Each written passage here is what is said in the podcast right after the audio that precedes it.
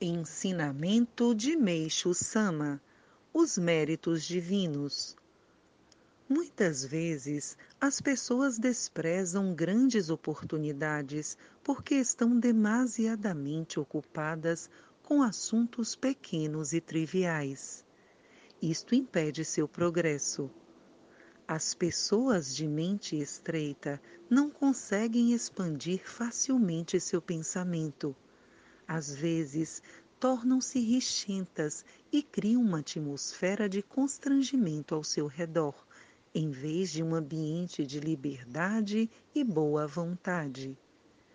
A liberdade mental e a boa vontade são essenciais ao bem-estar espiritual e ao progresso e estão de acordo com as leis de Deus.